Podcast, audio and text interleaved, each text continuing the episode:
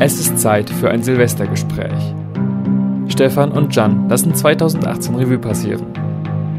Welche Ereignisse denkwürdig waren, diskutieren die beiden unter vier Augen. Das Silvestergespräch mit Jan Keke und Stefan Seefeld. Und damit ganz herzlich willkommen. Guten Tag, Jan. Guten Tag, Stefan. Zum vierten Mal blicken wir auf das Jahr zurück. Diesmal ist es, oh Wunder, 2018. Hattest du das Gefühl, dass sich 2018 von den bisherigen Jahren irgendwie unterschieden hat? Für mich persönlich sicherlich, wenn wir jetzt mal auf die politische Ebene gucken. Naja, man hat ja das Gefühl, es wird immer schlimmer. Ja, hast du tatsächlich? Nein, also ich habe, ich glaube, so 2018 ist nicht äh, deutlich schlimmer ähm, als irgendwie das Jahr 2017 oder so. Ich meine, wir haben in der Vergangenheit viel äh, über Trump und Erdogan zum Beispiel gesprochen. Mhm. Und ich habe das Gefühl, dieses Jahr ist es, zumindest was Erdogan angeht, ein bisschen weniger geworden, ein bisschen ruhiger geworden. Ansonsten, wenn wir uns mal so das Wetter angucken, ich finde, wir hatten einen richtig schönen warmen Sommer. Ja, definitiv. Da wurden weltweit Hitzrekorde gebrochen. Und oh ja. nach 2003 könnte das Jahr jetzt weltweit das wärmste Jahr seit Beginn der Wetteraufzeichnungen werden. Ja, ich habe das Gefühl, dass im was das Wetter angeht, ständig Rekorde gebrochen werden, immer. Und selbst der Hitzesommerrekord von 2003 wurde gebrochen, also das ist richtig krass. Die Monate ja. April bis Juli waren hier so warm wie noch nie seit Beginn der Wetteraufzeichnungen und es gab mehr Tage über 25 Grad als eben 2003. Ich glaube, richtig schlecht war, dass es halt so wenig geregnet hat. Ja, ne?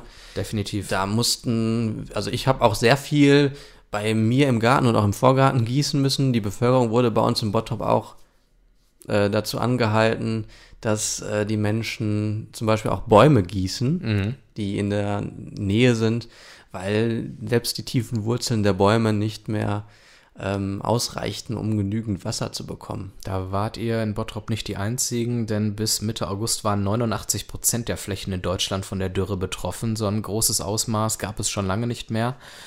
Aber ansonsten müssen wir feststellen, und das ist ja die schöne Tradition in dieser Sendung, auch in diesem Jahr ist die Welt wieder einmal nicht untergegangen. Und das, obwohl es jetzt auch im Dezember wieder viel geregnet hat. Ja. Und es an einigen Stellen auch schon wieder so Tendenzen zu Hochwasser gab, ist die Welt nicht untergegangen. Richtig, im wahrsten und im übertragenen Sinne. Und ähm, das finde ich ist eine wichtige Erkenntnis. Ich habe vor einigen Wochen mal die drei bisherigen Silvestergespräche, die wir geführt haben, angehört und habe mal so zwei Aspekte aufgegriffen, die wir damals thematisiert haben. Der erste Punkt ist, äh, aus dem ersten Jahresrückblick auf 2015 haben wir damals zurückgeblickt. VW gesteht die Abgasmanipulationen. Drei Jahre später ist das Ganze immer noch ein Thema wir sprechen über Fahrverbote, wir sprechen über den Dieselgipfel, wir sprechen über die Musterfeststellungsklage, die ja jetzt äh, äh, kommen darf, sage ich mal. Das finde ich relativ interessant, dass dieses Thema immer noch so dominierend ist und man da aber noch nicht allzu weit ist. Stichwort Hardware-Nachrüstungen. Naja, das ist ja auch nicht so einfach für, für so ein großes Unternehmen, aber ich finde, wir bewegen uns ja schon in eine sehr starke Richtung weg vom Diesel, allein durch die Fahrverbote. Mhm. Äh, auch die Fahrverbote für recht neue Diesel. Ja. Ähm, bis zur Euro 5 Norm und dann sogar auch bald die, die äh, Euro 6 Norm, die dann in Innenstädten oder in, in bestimmten Bereichen nicht mehr reinfahren darf. Das ist schon eine, eine recht harte Entwicklung. Also ich hätte das gar nicht, hätte das gar nicht so erwartet. Ich bin auch noch nicht sicher, ob das wirklich so dann so bleiben wird ja. oder ob das dann nicht doch noch irgendwie kippen wird. Die Aber CDU versucht ja gegen die deutsche Umwelthilfe vorzugehen und yeah. ähm, zu prüfen, ob die Gemeinnützigkeit dort gegeben ist, sodass äh, die in Zukunft nicht mehr gerichtlich klagen kann. Auch wenn das eigentlich eine Sache der Finanzämter ist, die so etwas feststellt und nicht eine politische Partei. Wenn einem der Gegner, also in dem Fall ist die Umwelthilfe in gewisser Weise ein Gegner, nicht angenehm ist oder irgendwie zu störend äh, in den Fokus rückt, dann versucht man halt irgendwelche Wege zu finden, diesen Gegner zu beseitigen. Das können dann auch ganz andere Stellen sein, als man eigentlich auf der politischen Bühne erwarten würde über politische Argumente, äh, sondern man versucht dann eben etwas zu tun, was eigentlich Aufgabe der Finanzämter sein sollte. Und du wirst es jetzt als Erster erfahren. Ich bin seit Anfang oder ich werde jetzt Anfang des Jahres Fördermitglied der Deutschen Umwelthilfe sein und regelmäßig auch für die Umwelthilfe spenden tatsächlich. Ist das eine Reaktion so. auf die ähm, Entwicklung in Bezug auf die Diesel? Ja, tatsächlich. Ja. Weil die Deutsche Umwelthilfe zunehmend in die Kritik gerät und zunehmend auch Förderer abspringen. Und ich finde es sehr wichtig, dagegen zu halten, auch wenn ich mich jetzt bei allen Autofahrern und besonders bei den Dieselfahrern unbeliebt machen sollte. Ich habe auch bei vielen Dieselfahrern das Gefühl, dass sie, wenn sie sich gegen die deutsche Umwelthilfe aussprechen, den falschen Feind bekämpfen, weil die Erzwingung von Fahrverboten nur eine Reaktion sind auf fehlende politische Handlungen, wenn die Politik nicht der Autoindustrie so hörig wäre, würde sie viel vehementer die Strafen gegenüber den Automobilkonzernen einfordern und einklagen, die rechtlich vorgesehen sind und vielmehr auf die Verpflichtung der Automobilindustrie, Hardware-Nachrüstungen durchzuführen, pochen. Da selbst Politiker vieler Parteien davor einknicken, weil mit dem Totschlagargument Arbeitsplätze könnten gefährdet sein, wenn wir die Autoindustrie angreifen, äh, nichts tun, bleibt halt nur noch die deutsche Umwelthilfe als große und mächtige Institution, um geltendes Recht und vor allen Dingen Werte durchzusetzen. Was für ein Vorbild ist denn bitte sowohl die Politik als auch die Autoindustrie, wenn betrogen wird, belogen wird, was man ja auch zugeben musste, und dann keine dafür vorgesehenen Strafen folgen. Warum sollte sich der normale Bürger dann noch an Gesetze halten, seine Steuern pünktlich zahlen und machen und tun, was von ihm verlangt wird, wenn offensichtlich rücksichtsloses und illegales Verhalten völlig straffrei bleibt auch wenn es mal schwierig wird in der Gesellschaft, in der Wirtschaft, ist es, glaube ich, trotzdem wichtig, dass man geltendes Recht einhält, weil das ein Wert ist, den wir uns auch lange erkämpfen mussten, sagen wir mal ehrlich.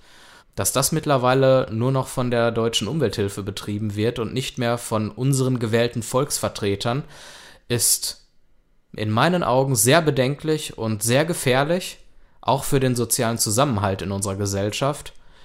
Und das hat mich absolut dazu bewogen, jetzt Fördermitglied der Deutschen Umwelthilfe zu werden.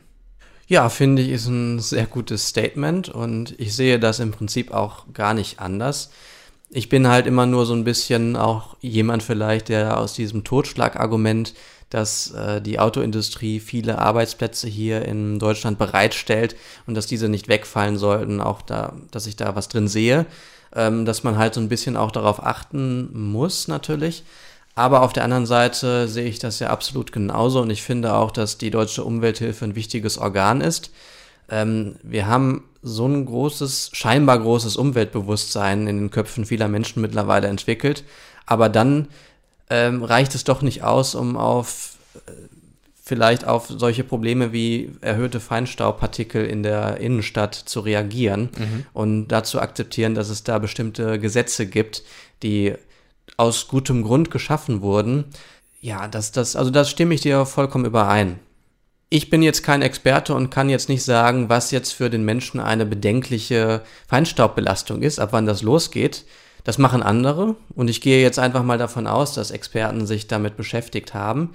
Und falls das nicht der Fall sein sollte, dass die bisherigen äh, Grenzen, die da gesetzt wurden, dass die in Ordnung sind und dass die irgendwelchen äh, realistischen Gefahren entsprechen oder dass die nicht wohl geprüft sind, äh, dann würde ich hoffen, dass es, dass es angepasst wird.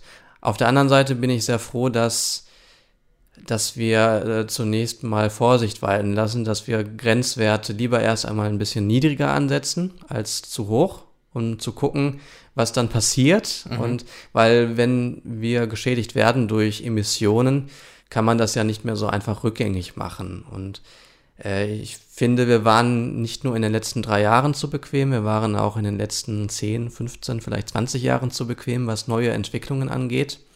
Da hätte man schon viel früher was machen müssen, bevor es überhaupt zu diesem Dieselskandal gekommen ist. Und diesen Punkt, den du machst, der leitet sehr gut noch einen Punkt zum Thema Arbeitsplätze und Arbeitsplatzerhalt ein. Mir tut jeder leid, der aufgrund zum Beispiel von Strafen gegen die Autoindustrie eventuell tatsächlich seinen Job verliert. Das sind wirklich traurige Einzelschicksale, die man keinem Menschen wünscht. Man muss aber auch ein bisschen das große Ganze im Blick behalten und sagen, dass erstens die Milliardengewinne im Leben nicht dazu beitragen werden, dass dann tatsächlich großartig Arbeitsplätze flöten gehen. Ähm, Strafen könnten von der Automobilindustrie durchaus gezahlt werden, dann fallen die Gewinne halt mal geringer aus als sonst. Doch selbst wenn Arbeitsplätze tatsächlich verloren gehen würden und die Autoindustrie dort ein bisschen auf dem absteigenden Ast wäre, muss man das Ganze immer auch als Chance sehen für neue Unternehmen, für Start-ups, Unternehmen, die synthetische Kraftstoffe erzeugen, die viel umweltfreundlicher sind. Das bedeutet, diese Lücke, die vielleicht kurzfristig entsteht, wird auch wieder gefüllt werden und wird das Potenzial für neue Arbeitsplätze schaffen. Das tröstet nicht diejenigen, die für den Moment tatsächlich arbeitslos werden. Das ist schlimm. Aber A, sollte das nicht unbedingt immer vermieden werden, damit man auch vorankommt in einem Land?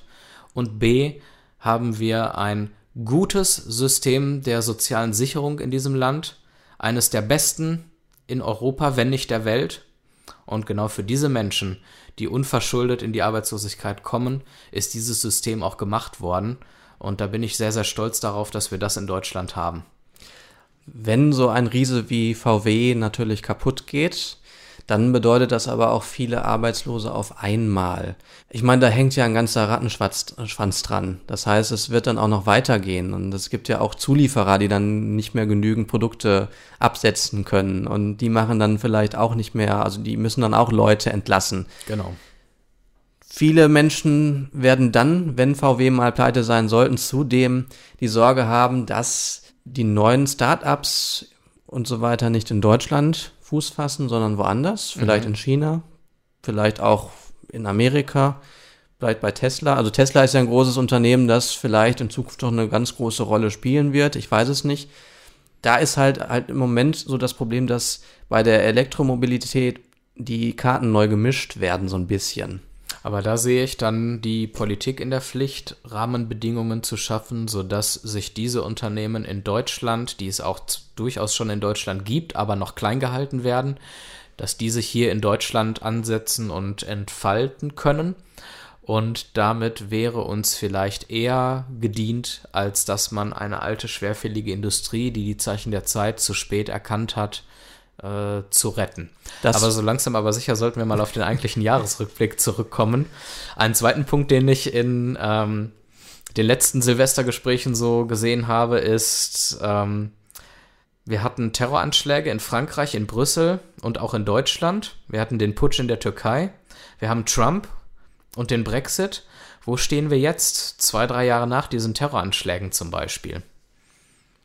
Ich habe nämlich das Gefühl, es ist ruhiger geworden, anstatt noch schlimmer. Also wir hatten ja in der vergangenen Zeit wieder den ein oder anderen Terroranschlag. Straßburg mhm. hatten wir. Dann äh, vielleicht mal so, so äh, kleinere. Oder haben die ihren Schrecken verloren? Ich glaube, ja, sicherlich. Ähm, muss man ja dazu sagen, dass solche Terroranschläge, wie wir sie in Paris hatten, 2015, dass die ja schon äh, deutlich, ich sag mal, eine, eine Größenordnung hatten, die jetzt was anderes ist, als wenn einer vielleicht es schafft, irgendwie drei Menschen zu verletzen mhm. und einen zu töten. Das wird uns dann wahrscheinlich im Schatten einer solchen großen Katastrophe, wie sie 2015 passiert ist, ähm, vielleicht weniger äh, irgendwie in unser Bewusstsein gelangen. Gleichwohl kommt es in unser Bewusstsein. Ich weiß nicht, ob das eine Abstumpfungsreaktion ist oder ob einfach die Terroranschläge, die wir jetzt dieses Jahr ähm, in Europa hatten, dass die einfach nicht das Ausmaß erreichten, glücklicherweise nicht das Ausmaß erreichten, was 2015 und vielleicht auch danach, 2016 der Fall war. Mhm. Aber ich muss dir da halt zustimmen, ja. Ne? Ich bin froh, dass es da ein bisschen ruhiger geworden ist und ich hoffe, dass es nicht die Ruhe vor dem Sturm ist. Denn ich muss ja schon zugeben, so ganz angstlos bin ich ja auch nicht, was das angeht. Wir schauen jetzt mal auf den 4. März. Dort wurde bei einem Mitgliedervotum der SPD zum Koalitionsvertrag 2018 abgestimmt und zwar 66 Prozent der gültigen Stimmen auf die Zustimmung zu einer großen Koalition mit der CDU-CSU und die anderen Stimmen dagegen. Und wir haben ja in den Monaten davor sehr lange darauf gewartet, dass sich überhaupt mal eine Regierung bildet. So richtig vorbei scheint die Debatte aber nie gewesen zu sein danach, oder? Die Rufe nach einem Aus der großen Koalition, auch innerhalb der SPD, sind nicht verstummt. Sind sie nicht. Und die äh, Angelegenheit auch mit Seehofer und so weiter, das hat immer wieder zu Unmut, glaube ich, in der gesamten Koalition geführt. Ich glaube, wirklich interessiert war ja die, die Kanzlerin daran, dass die große Koalition bestehen bleibt, weil das ihr Pferd ist, auf dem sie sitzt. Ja. Und auch wenn dieses Pferd nicht mehr ganz so stabil ist wie vielleicht noch das Pferd, was sie vorher hatte, ist es dennoch ihr Pferd, das auch reiten kann. Und ich habe zumindest jetzt so im Gefühl, dass, oder jetzt habe ich das Gefühl, dass die Koalition ein bisschen besser funktioniert, so in den letzten Wochen und Monaten, seitdem die Reibereien mit Seehofer so ein bisschen zurückgegangen sind. Ja. Ähm, ich glaube, Seehofer ist auch so ein bisschen ruhiger geworden, als die Sache mit dem Maßen zu eskalieren drohte und als er Maaßen dann auch entlassen musste und ja. eingestehen musste, dass er da vielleicht auch mal Unrecht hat, indem er Maaßen vertraut hat oder sein Vertrauen in Maaßen gesetzt hat. Trotzdem sagen mhm. nach wie vor immer noch viele Journalisten und auch Politexperten, dass die Koalition angezählt ist und vielleicht nicht die komplette Legislaturperiode durchhalten wird und dass auch ein Horst Seehofer angezählt ist und nicht mehr bis zum Ende im Amt bleiben wird. Ich persönlich halte das ehrlich gesagt im Moment für unbegründet, weil es in der Tat recht friedlich geworden ist in den letzten Wochen und Monaten. Aber scheinbar sind die Leute dort teilweise anderer Meinung oder sie malen den Teufel an die Wand. Also die SPD könnte ja nur das Interesse haben, momentan nicht an einer Regierung beteiligt zu sein, um sich dann in der äh, Opposition so ein bisschen profilieren zu können. Mhm. Denn äh, zu erwarten ist es ja nicht, dass die SPD bessere Ergebnisse erzielt als zur letzten Bundestagswahl. Nein. Deswegen. Zurzeit liegt sie bei 14 Prozent. Bei 14 Prozent. Und das, das würde ja vielleicht bedeuten, dass hm, die SPD vielleicht doch daran interessiert ist, momentan zumindest keine Neuwahlen zu provozieren. Mhm. Auch wenn sicherlich die Idee dahinter, dass man sich einmal zurückzieht, um sich zusammen neu zu strukturieren, ja nicht schlecht sein muss. Wir werden im Laufe der Sendung noch öfter mal auf die deutsche Politik zu sprechen kommen. Es gab am 14. März noch eine, äh, pardon, am 4. März noch eine Abstimmung. Und zwar in der Schweiz. Dort haben die Menschen in einer Volksinitiative abgestimmt über die Abschaffung der Rundfunkgebühren. Und diese Volksinitiative wird mit 71,6 Prozent der Stimmen abgelehnt. Die Menschen dort sprechen sich also überwiegend für die Rundfunkgebühren aus. Eine Debatte, die auch in Deutschland nicht ganz uninteressant ist, besonders für Menschen, die eine eher rechte Gesinnung haben. Ja, das stimmt, weil die Rundfunkanstalten in der Regel keine extremistischen Positionen verbreiten, sondern halt, und das schätze ich sehr, dass die eben kritisch nachfragen. Kritisch nachfragen, nachforschen. Und ich bin deswegen auch ein Befürworter, ein ganz klarer Befürworter für Rundfunkanstalten. Mhm. Ähm, was man sicherlich diskutieren kann, ist immer, wie hoch der Beitrag ausfallen muss und, und welches alle Angebote nötig sind. Ja. ja, aber im Zweifel würde ich sagen, wenn man sich jetzt entscheidet, so, äh, Rundfunkanstalten so wie wir sie jetzt haben oder gar nicht, würde ich auf jeden Fall sagen, so wie wir sie jetzt haben. Mhm. Das ist mir viel, viel wichtiger und viel lieber. Vor allem, wenn wir berücksichtigen, dass ja solche privaten Medienagenturen durch den Verlust oder fortschreitenden Verlust des Printjournalismus auch immer weniger Möglichkeiten haben zu, zu recherchieren, investigativ ja. zu recherchieren, weil man braucht viele Journalisten, viel Geld, um ähm, intensiv zu recherchieren. Ja, und da bleiben jetzt noch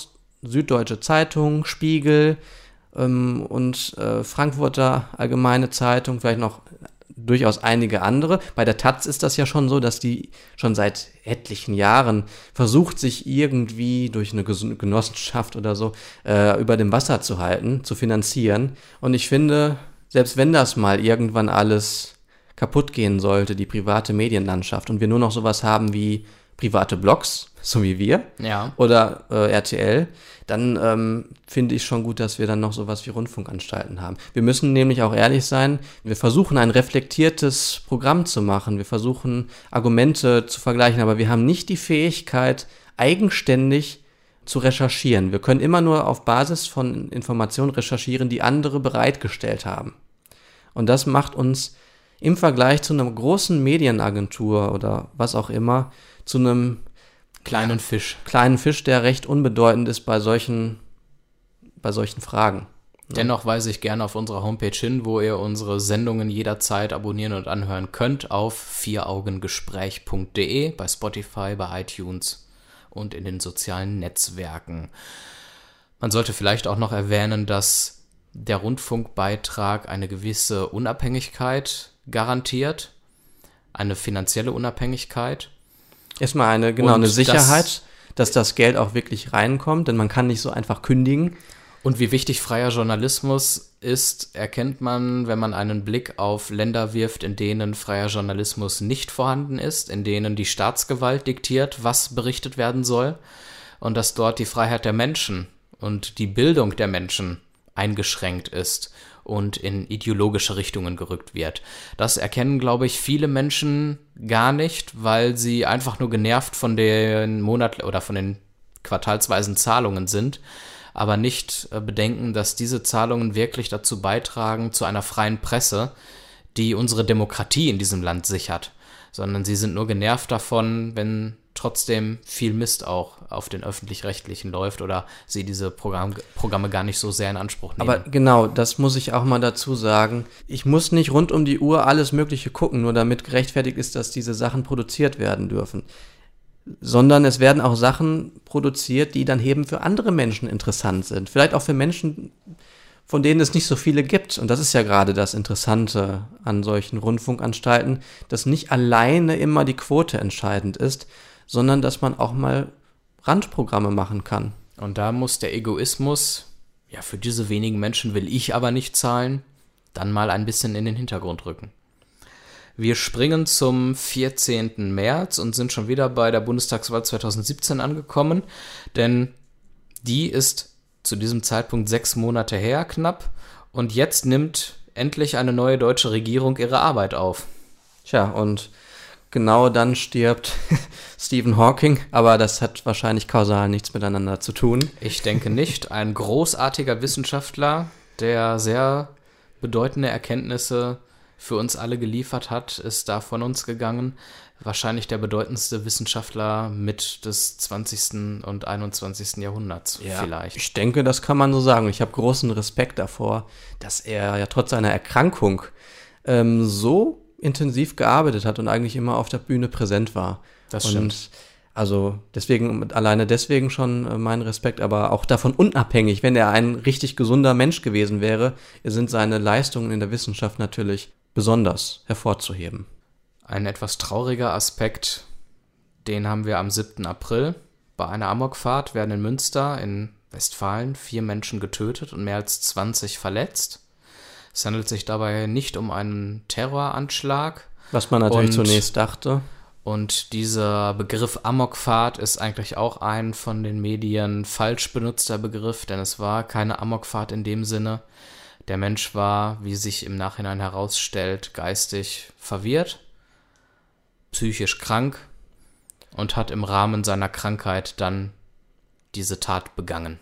Ja, also gut, da müssten wir, wir haben ja schon mal eine Sendung zu Amokläufen und so äh, gemacht. Ja. Ich glaube, da müssten wir doch mal wieder nach Definitionen von Amokläufen und Amokfahrten schauen, mhm. ob denn da jetzt eine psychische Erkrankung tatsächlich ähm, das also Ganze ausschließt. Das Ganze ausschließt, denn das, das würde ich jetzt mal so nicht unterschreiben jetzt erstmal. Jetzt wird es kulturell, mehr oder weniger. Am 12. April ist etwas passiert. Im Nachgang der Echo-Verleihung kommt es aufgrund des ausgezeichneten Albums im Genre Hip-Hop und Urban National von Kollega und Farid Bang ja, zu heftigen Vorwürfen gegen die Veranstalter. Und die gaben dann am 25. April bekannt, dass der Echo künftig nicht mehr verliehen wird. Ja, Ja, so ich schnell habe kann's keine. Lust, diese Textzeilen hier nochmal zu zitieren, weil sie so dumm und hohl sind, dass sie nicht Einzug in diese Sendung erhalten sollen. Aber ähm, auch über den künstlerischen Wert muss man, glaube ich, nicht sprechen, weil das hat, glaube ich, mit Kunst nicht allzu viel zu tun. Es ist einfach nur dumm.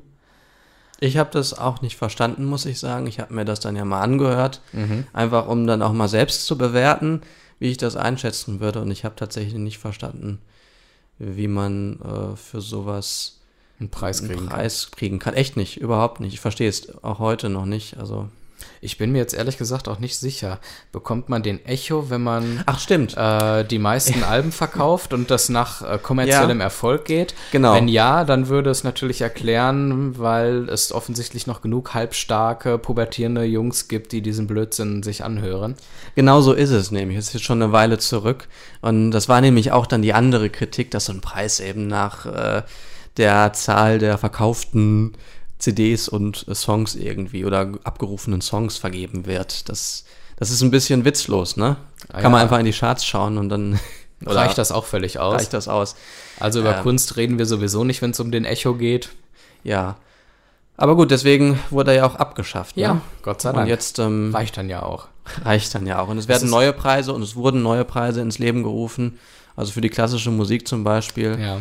Äh, wurde ja, ich bin da jetzt nicht so drin, deswegen kann ich jetzt nicht sagen, welche Preise alle schon vergeben wurden. Ich habe nur mitbekommen, dass es im, Kla im Bereich der klassischen Musik einen Preis Neues gibt. gibt, das stimmt. Genau, und der vergeben wurde auch schon. Was ich an dieser Stelle Ja. nur sagen möchte, ist, dass, es, dass ich es sehr traurig finde, dass sich auch schon in den letzten Jahren, aber besonders nochmal in diesem Jahr, geradezu eine Epidemie an neuem, schlechten Deutschrap über die Republik äh, ja, ergossen hat.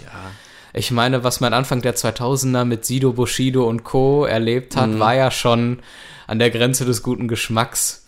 Aber hatte irgendwo immer noch, wenn man lange genug gesucht hat, einen gewissen künstlerischen Wert Aber wir, sich. wir waren auch jünger, Stefan. Wir waren auch jünger vielleicht, okay. Vielleicht würden wir das heute auch anders bewerten, was da so gehört wird. Also ich. Aber wenn man sich das anguckt, was jetzt passiert in den Musikvideos und Mhm. auch vor allen Dingen in den Texten, das ist sowas von unterste Schublade und erbärmlich. Es hat ja noch nicht mal mehr was damit zu tun, dass irgendwelche Gangster aus dem Ghetto sich hocharbeiten und jetzt die Kings sind, sondern jedes Opfer kommt an und meint, einen auf Gangster machen zu müssen. Es geht Mhm. nur noch um Kommerz. Sieht mir an, was für Autos ich habe.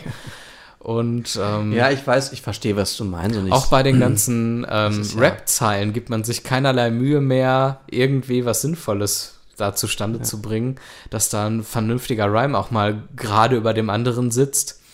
Es ist einfach so schlecht auch gemacht. Das ist ja der neue deutsche Rap, das ist so die neue Freiheit. Vielleicht geht es so ein bisschen darum, ohne Grenzen was zu machen. Seien wir mal ehrlich. Es gibt einfach Sachen, da ist nichts hinter.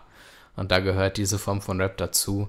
Und es ist schade um die guten deutschen Hip-Hopper, die wir haben und die wirklich was Cooles auf die Beine stellen. Anfang 2019 wird Dendemann ein neues Album auf den Markt bringen. Vielleicht kann man sich das dann ja mal anhören. Ansonsten springen wir weiter zum 22. April und wir reden schon wieder über die deutsche Politik. Ein roter Faden zieht sich durch unsere Sendung und roter könnte der Faden im Moment gar nicht sein. Mit Andrea Nahles wird erstmals eine Frau zur Vorsitzenden der Sozialdemokratischen Partei Deutschlands gewählt. Uh, die Freude überwiegt ja überall. Also ich glaube, Adriana Nahles ist ja, ja, sie hat tatsächlich nicht nur Freude überall ausgelöst, ne? Nicht? Also, nee, ich glaube nicht, aber das liegt, liegt, glaube ich, nicht unbedingt an ihrer politischen Ansicht, sondern äh, an, an ihrer ihrer Ausstrahlung? An, an ihrer Ausstrahlung und der Art und Weise, wie sie halt Reden hält vielleicht. Mm, Wobei ich möchte da jetzt auch keine persönliche Wertung reinbringen, sondern nur versuchen herauszufinden, was denn eigentlich so äh, in der Bevölkerung gedacht ja, wird. gedacht wird. Was ich da reinbringen möchte, ist, dass eigentlich die Führungspersönlichkeiten in der SPD eine relativ untergeordnete Rolle spielen. Auch eine Andrea Nahles wird die SPD natürlich nicht retten in den nächsten Monaten und Jahren.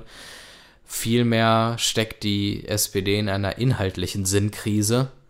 und alle Versuche aus dieser Krise herauszukommen. Anfang 2018 ging es um die Debatte rund um eine Art Grundeinkommen. Sie haben es Solidareinkommen genannt. Wir sprachen auch mal in einer Sendung darüber. Jetzt hat sie vor einigen Wochen das Thema Hartz IV abschaffen in den Raum geworfen. Auch ein völlig undurchdachter Schnellschuss, der nicht wirklich gehaltvoll ist und mal vorher hätte expliziter ausgearbeitet werden müssen. Und solange da einfach nichts Gehaltvolles kommt, wird auch eine Andrea Nahles oder die Nachfolge von Andrea Nahles da den Unterschied nicht machen. Es spielt überhaupt keine Rolle, wer die SPD anführt im Moment. Und auch ein Personenkult rund um Kevin Kühnert wird dieses Problem nicht lösen, denn er alleine wird nicht der neue SPD-Messias sein können. Da wird es eine ganze Reihe von Leuten geben müssen, die sich inhaltlich ähm, auf etwas einigen kann. Und Aber was, wenn das gelingen kann, dann kann man ja gerne Kevin Kühnert an die Spitze setzen. Warum nicht? Er scheint mir ein sehr fähiger Nachwuchspolitiker zu sein. Ähm, das wird er dann in den nächsten Jahren noch weiter beweisen müssen ähnlich wie Jens Spahn für die CDU. Und ähm, ja, wie gesagt, da ist der Inhalt, glaube ich, im Moment erstmal wichtiger. Ja, der Inhalt, aber was müsste die SPD denn machen mit dem Inhalt eigentlich? Ich meine, ihn finden. Wa warum? Ja, aber was, was? Sie hat doch, das ist doch keine frische, junge Partei, sondern sie hat eine jahrzehntelange Geschichte hinter mhm. sich. Und die haben ein dickes Parteiprogramm. Warum müssen die sich jetzt mit ihrem Inhalt irgendwem anpassen? Warum stehen die nicht hinter den Inhalten, hinter denen sie eigentlich stehen? Und das ist doch eigentlich das, was eine Partei tun sollte. Hinter Werten stehen und diese vertreten und versuchen darauf ein politisches System aufzubauen und das zu machen. Das, was die jetzt machen, ist, sich neu zu orientieren, neue Inhalte zu finden, um die Wähler wieder zurückzugewinnen. Mhm. Ein großes Problem ist ja, aus parteipolitischer Sicht, dass viele Parteien heutzutage zusammengerückt sind inhaltlich, weil man gemerkt hat, dass viele Lösungen eigentlich über die Mitte irgendwie zu erreichen sind. Und deswegen tummeln sich heute alle Parteien irgendwie so ein bisschen in der Mitte. Aber ich glaube, dass genau das ein Irrtum ist. Es gibt nicht die Mitte, sondern Politik findet, äh, funktioniert mittlerweile, glaube ich, etwas anders, nämlich tatsächlich darüber, dass man zu gewissen Themen Mehrheiten gewinnen muss. Die Grünen zum Beispiel haben seit jeher für Umweltschutz gestanden. Aber sie feiern erst jetzt im Jahr 2018 große Erfolge, weil sie klarer Stellung beziehen zum Kohleausstieg, weil sie klarer Stellung beziehen rund um das Thema Hambacher Forst und weil ihnen da gehört auch ein bisschen Glück dazu, das gebe ich zu, mit der Dürreperiode die Themen Umweltschutz nochmal ein bisschen stärker in den Vordergrund rücken können. Aber weißt du, genau darauf wollte ich eigentlich hinaus, nämlich, dass die, die Grünen machen doch nichts anderes, als sich hinter diese Themen zu stellen, die sie sowieso immer schon äh, vertreten haben. Aber sie suchen sich konkrete Punkte bei diesem Thema heraus. Umweltschutz ist ein allgemeiner Begriff, der alles und nichts bedeutet. Wenn man aber ganz konkret den Kohleausstieg anspricht und ganz konkret den Hambacher Forst anspricht, dann hat man ganz plakative Bilder, für die man Mehrheiten gewinnen kann. Und genau das gelingt der SPD im Moment nicht. Was sagt denn die SPD zu ganz konkreten Themen, dass man sagen kann, dazu lassen sich Mehrheiten bilden? Zu was? Ein besonderes Thema, was 2018 groß in der Debatte war. Wo kann man sich da hinter eine klare Position der SPD stellen? Da war nichts. Mir fällt zumindest nichts ein. Da war nichts. Was ich jetzt aber mal zugunsten der SPD sagen möchte, ist, dass die SPD ja jetzt die äh, letzte Zeit immer auch Bestandteil der großen Koalition war und mitregiert hatte. Mhm. Das heißt, alle Erfolge, die wir erleben in der politischen Landschaft, auch zumindest zum Teil auf die SPD zurückzuführen ist. Das ist richtig. Und alles Positive wird irgendwie der CDU angerechnet, habe ich so im Moment das Gefühl. Ja. Und das Negative oder, oder die SPD spielt im Moment irgendwie gar keine Rolle. Die wird nicht beachtet, obwohl sie permanent immer da war und mitgearbeitet hat. Und das ist auch ein bisschen, bisschen unfair vielleicht. Vielleicht liegt ja. das Problem darin, dass sie mit dem Koalitionspartner Kompromisse erarbeitet, um dann etwas bewegen zu können in diesem Land, aber nicht klar für eigene Themen steht, die vielleicht auch kompromisslos mal verfolgt werden. Während andere Parteien sich dort dann vielleicht doch mittlerweile klarer abgrenzen und bei gewissen Themen sagen, da gibt es jetzt nicht so viele Kompromisse. Man kann bei bestimmten Themen zwar Kompromisse eingehen, um zueinander zu finden, aber Kernthemen sind indiskutabel. Ist das bei der CDU der Fall gewesen? Hat die CDU auch diese Kernthemen gehabt? Gut, wir haben sie vielleicht in Form von Angela Merkel. Man hat ihr früher immer oder nachgewiesen, dass sie Positionen ständig äh, angepasst hat, wie gerade das, äh, wie es gerade passend war. Ne? Sie hat sich die Mehrheiten, die zu dem Zeitpunkt in der Bevölkerung vorherrschten, angeschaut und danach ihre Politik ausgerichtet. Und das war die große Stärke von Frau Merkel. Und genau das schafft die SPD nicht. Und aber das ist vielleicht auch so ein bisschen das Problem der großen Koalition, dass wir zwei große Parteien haben, die eine Koalition bilden, aber drauf reiten tut eben nur Angela Merkel. Mhm. Und wenn irgendwas schlecht pass äh, Schlechtes passiert oder etwas Gutes passiert, dann sieht man erstmal Angela Merkel. An der Stelle können wir sagen, to be continued, denn ja. Frau Merkel steigt in Raten aus der Politik aus. Auch dazu kommen wir gleich noch. Der nächste Punkt geht sehr, sehr schnell. Zwischen dem 14. Juni und dem 15. Juli war die Fußball-Weltmeisterschaft in Russland. Weltmeister wurde Frankreich vor Kroatien und Belgien. Wir kommen zum nächsten Thema, weil es relevanter für Deutschland war. und zwar am 11. Juli. Da wurde endlich das Urteil im NSU-Prozess verkündet.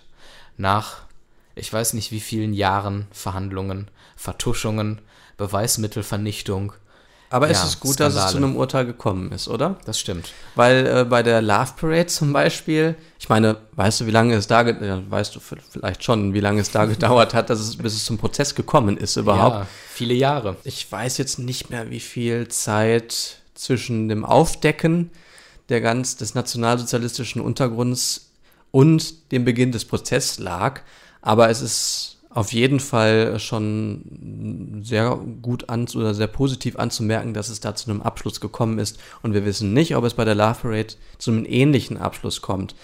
1996 zum Beispiel, als es den großen Düsseldorfer Flughafenbrand gab, da wurden auch viele Fehler gemacht. Ich will jetzt gar nicht sagen, welche Parteien da irgendwelche Fehler gemacht haben, aber es wurden massive Fehler gemacht und es kam nicht zu einer Verhandlung. Warum? Weil die ganze Sache viel zu groß war und weil es nicht aussichtsreich gewesen wäre. Und deswegen finde ich schon, schon sehr gut, dass auch große Sachverhalte ähm, vor Gericht verhandelt werden und dass sie zu einem Abschluss kommen. Absolut. Am 18. August starb Kofi Annan, der ghanaische Diplomat und auch Friedensnobelpreisträger. Er ist das Gesicht der UN schlechthin gewesen und war sozusagen immer, ja, die moralische Instanz. Ich kann mich noch sehr gut erinnern, als ich 16 Jahre alt war, noch auf die Realschule ging. Da hat man im Deutschunterricht und im Politikunterricht über Kofi Annan gesprochen und irgendwo stolz und voller Bewunderung zu diesem Mann aufgeblickt weil er diese Vision von Frieden und Gerechtigkeit so energisch vertreten hat. Und ähm, ja, von seinen Nachfolgern hört man da vielleicht ein bisschen weniger. Zumindest kommt mir das so vor. Hat man denn zum Ende seines Lebens noch viel von ihm gehört? Nein, am Ende seines Lebens ja. nicht mehr allzu sehr, als er dann irgendwann diesen Posten aufgegeben hat, da wurde es natürlich stiller um ihn, klar. Ja. Schade. Schade. Am 26. und 27. August kam es dann in Chemnitz in Sachsen zu ausländerfeindlichen Ausschreitungen. An der Stelle sagen wir gar nicht viel, denn in unserer Februarsendung am 10. Februar werden wir das Thema Rechtsruck in Deutschland noch etwas ausführlicher behandeln. Da können wir uns das jetzt eben hier sparen. Dass es ein weiteres dunkles Kapitel in unserer Geschichte war, das müssen wir, ja. glaube ich, nicht nochmal extra unterstreichen. Nee, wir haben es jetzt genannt und dann kann man auch weitergehen. Nämlich am 14. Oktober war Landtagswahl in Bayern und die CSU verliert dort überraschenderweise ihre absolute Mehrheit im Landtag, kann allerdings in einer Koalition mit den Freien Wählern weiter regieren und ähm, Da muss aber jetzt damit leben, ein bisschen anders Politik zu machen. Ja, und da begann auch der Anfang vom Ende von Horst Seehofer, spätestens jetzt dann wirklich, Ja. Weil man sich auch in seiner eigenen Partei zunehmend von ihm distanzierte und seine Pöbeleien in Berlin nicht mehr ertrug. Und auch da darf man gespannt sein, wie lange das noch so mit ihm weitergehen wird. Das werden wir vielleicht im nächsten Jahresrückblick dann nochmal besprechen können. Ja. Was denn aus Seehofer wurde. Du kannst dir diese Frage, oder ich kann mir diese Frage gleich mal notieren. Was wurde aus Seehofer? Und Mal gucken, ob er dann noch als aktiver Minister in der Politik sein wird. Komm, Und- doch auch im Rentenalter. Und ja, definitiv. Da kann man auch mal langsam den kürzeren ziehen, finde Kann ich. man. Ich glaube ja, und das sagte ich auch mal in einer der Sendungen, ich glaube ja, dass Seehofer nochmal mit Erfolg in den Ruhestand gehen wollte. Also er wollte nicht jetzt mit äh, nach dieser Krise, ähm, nach diesem Negativ-Szenario äh, Szenario irgendwie in den Ruhestand gehen, sondern er wollte noch was Schönes, was Gutes erreichen. Ja, es wird langsam schwieriger für Und ihn. jetzt wird es tatsächlich langsam eng. Ja. Einige Zeit später gab es ja dann auch schon die nächste Landtagswahl und zwar in Hessen am 28. Oktober. Und da hat die CDU eine hauchdünne Mehrheit zusammen mit den Grünen erringen können. Einen Tag später hat dann unsere Bundeskanzlerin Angela Merkel angekündigt, im Dezember nicht erneut für den Parteivorsitz zu kandidieren und sich nach dem Ende der laufenden Legislaturperiode, das wäre dann 2021, vollständig aus der Politik zurückzuziehen. Finde ich, ist auch ein vollkommen richtiger Weg. Nicht Er kam richtig. vielleicht auch im letzten Augenblick. Erstmal das und nicht richtig wäre es gewesen, wenn sie sich meiner Ansicht nach komplett zurückgezogen hätte. Sofort meinst du? Ja, aus, also auch ihre Kanzlerschaft ihr, äh, niedergelegt hätte. Sondern ich Warum? finde es gut, dass sie schrittweise ausgeht, weil ich bin ein Freund von Stabilität. Weißt du, wer sollte denn sonst jetzt irgendwie theoretisch Bundeskanzler werden? Die SPD ist mitten in so einem Parteikampf. Die Grünen können sich jetzt gerade mal so mit dem Gedanken anfreunden, vielleicht ja auch mal irgendwann einen Kanzler zu stellen. Ja. Und die CDU ist auch gerade noch so im Prozess, den Nachwuchs, Spahn und vielleicht auch Merz, ähm, Tolle Idee. so in Merz die als Wege- in die Wege zu leiten. Und ich finde es Ja. daher richtig intelligent von Merkel, den Parteivorsitz äh, nicht abzugeben, sondern nicht mehr anzutreten zur Wahl, ähm, weil dann nämlich der Weg geöffnet wurde für neue Menschen, die wissen, aha, jetzt wird der Weg frei, jetzt müssen wir jemanden finden, der als Kanzlerkandidat in Frage kommt. Und man hat zweieinhalb Jahre Zeit, Genau. das vorzubereiten. Und deswegen finde ich es auch richtig, dass sie gesagt hat, hört mal, danach möchte ich nicht mehr als Kanzlerin antreten, Ja. weil jetzt liegen die Karten auf dem Tisch und alle können auch ehrlicherweise ähm, sich um einen neuen Kanzler bemühen. Wenn nämlich Merkel das nicht gesagt hätte, dass sie nicht mehr zur ähm, nächsten Wahl antreten wird, dann hätte sich der ein oder andere nicht getraut, äh, jemand anderen als Kanzler in Erwägung zu ziehen, weil das irgendwie gegen Merkel gegangen wäre. Und so müssen sich jetzt alle Parteien in den nächsten zweieinhalb Jahren überlegen, wen wir als Kanzlerkandidaten wählen und, Und nehmen.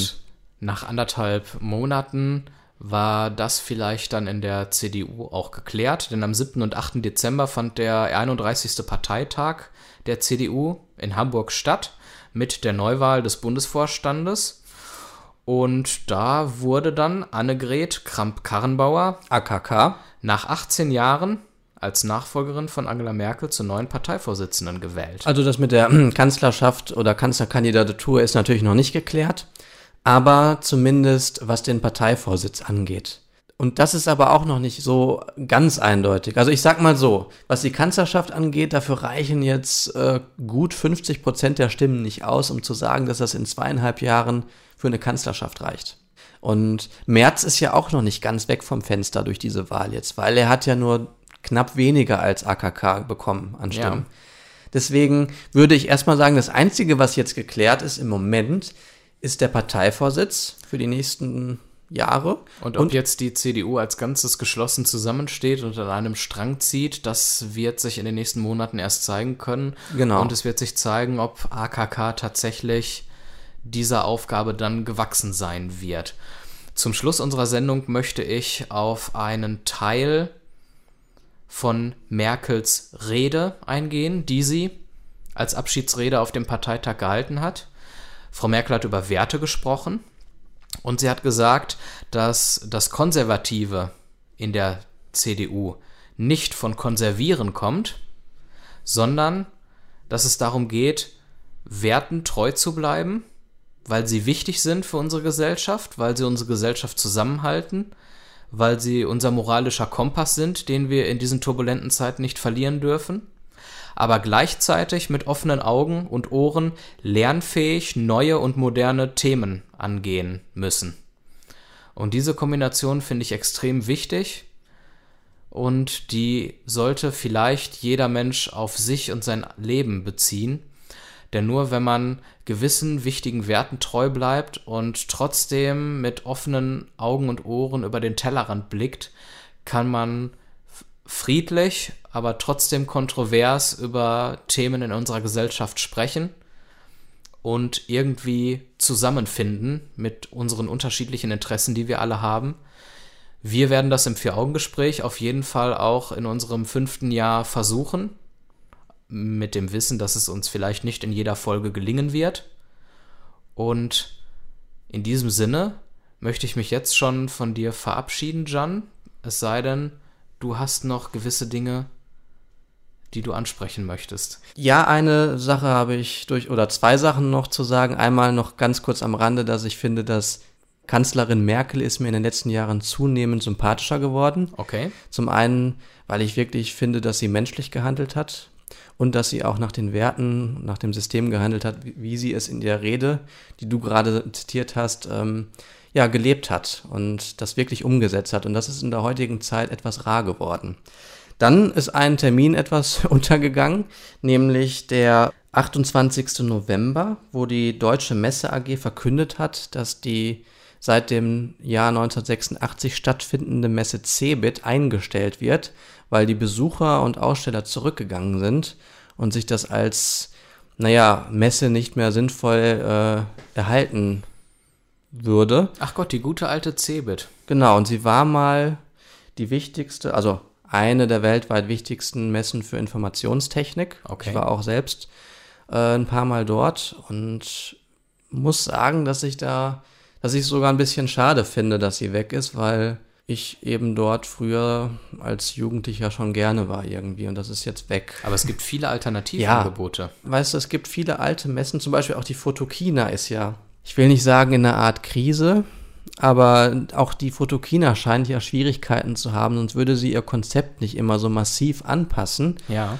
Und dann wurde auch der zweijährliche Rhythmus plötzlich auf äh, einen jährlichen Rhythmus umgestellt, um irgendwie dynamischer zu sein und äh, schneller auf Entwicklungen zu reagieren. Und dann wurde plötzlich die äh, Fotokina, die fürs kommende Jahr angesetzt war, äh, abgesagt. Ich glaube, dieses typische alte Messe-Dingen, das geht langsam so ein bisschen verloren, was vielleicht auch damit zu tun hat, dass es nicht mehr so viele Neuerungen gibt wie mhm. früher. Also auch so eine Messe wie Moderheim Handwerk in Essen.